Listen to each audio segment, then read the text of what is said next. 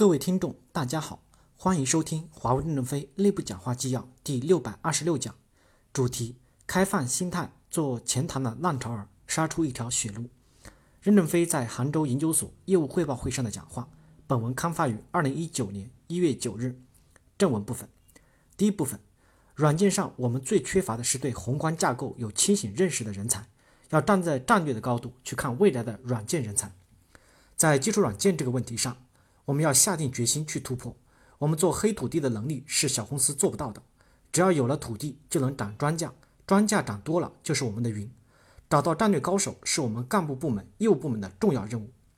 在软件工程能力提升上，我们最缺乏的是对宏观架构有清醒认识的人才。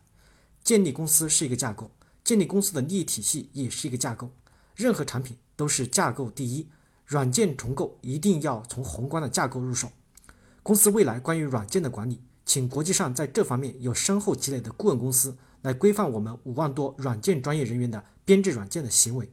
通过以考促训选拔人才，要站在战略的高度去看未来的软件人才的选拔、培养和造就。今天我们在硬件中的嵌入式软件是很成功的，在此基础重构云、黑土地的架构，一定会争取到更大的成功。对于全世界高校的竞赛能手。例如，这些年世界竞赛都在俄罗斯、东欧，我们用起薪是同级的五倍以上的年薪把他们招来，让这些沙丁鱼激活我们的组织与平台。构筑软件安全能力，红蓝军要同时组建，蓝军不一定是有学历的，我们帮助他们在工作中完成学历教育。第二部分，谁也没有限制我们的科研，要开放心态，连接世界上一切优秀的资源，没有谁在限制我们的科研，我们也不要自己约束了自己。要敢于到贴近人才、人力资源的地方进行研究活动，在每个研究的所形成自己的技术要素，对行业的发展形成牵引。俄罗斯的数学、物理、软件都很厉害，我们也要加大对俄罗斯人才的获取，要大规模的利用俄罗斯的博士来弥补我们理论上的不足。在俄罗斯的布局未来会迅速的扩大，分阶段，先有一个点，就有了一个碉堡，有了碉堡就建碉堡群，有了碉堡群就建基地。你们要尊重教授，尊重知识，尊重文化，请老师来讲课。老师来讲一堂课，就给我们开了天光。我们给老师咨询费，就和我们建立了感情，大家就凝成了一个团队。讲课的费用从徐文伟战略研究院出，一千美金一小时，包括座谈、喝咖啡、聊天都算教时。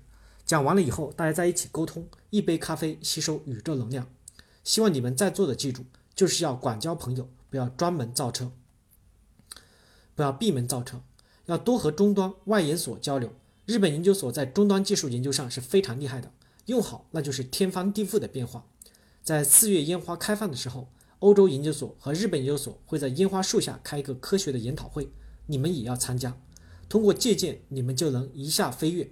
希望你们能和日研所成为好朋友。桂花开放的时候再把他们请回来。第三部分，向 Google 军团学习。扑上去，杀出一条血路。Google 军团的编制不大，战斗力极强，要好好的向 Google 军团学习。终端发展迅速，就是采用了正确的方法。他们搞四组一队，实现三三制，实际上和 Google 军团是一致的。你们应该看阿根廷改革的全套文件，要一字一字的读。算法团队直接杀入到项目中去，一线既有算法又有数据，就容易突破。你们组织优秀的博士，形成一个 Google 军团，扑上去就可能把口子撕开。抽象的平台一定要有实践的东西检验，多几个具体化的平台综合起来，才会有抽象的平台。白博士率领的军团杀入反诈骗的软件的研究，智能计算业务未来可能通过自研的芯片产品赚钱。从算管 AI 存传的芯片布局竞争力构建思路，边缘计算是公司的大大战略。OS 的研发中要考虑边缘计算，从用户的场景分析边缘的热点问题，热点问题要在边缘。测闭环掉，减轻中央计算的能力。摄像机也要坚定不移地做边缘计算，做智能的摄像机，就要在智能的 AI，就要在超高清，坚定不移地和终端做技术的合作，勇猛冲锋，杀出一条血路来。别关在深宫大院里面，到战场上去立功去，说不定你就从少尉升少将了。希望你们的 Google 军团能率先杀出一条血路来，成功了我会来看你们。感谢大家的收听，敬请期待下一讲内容。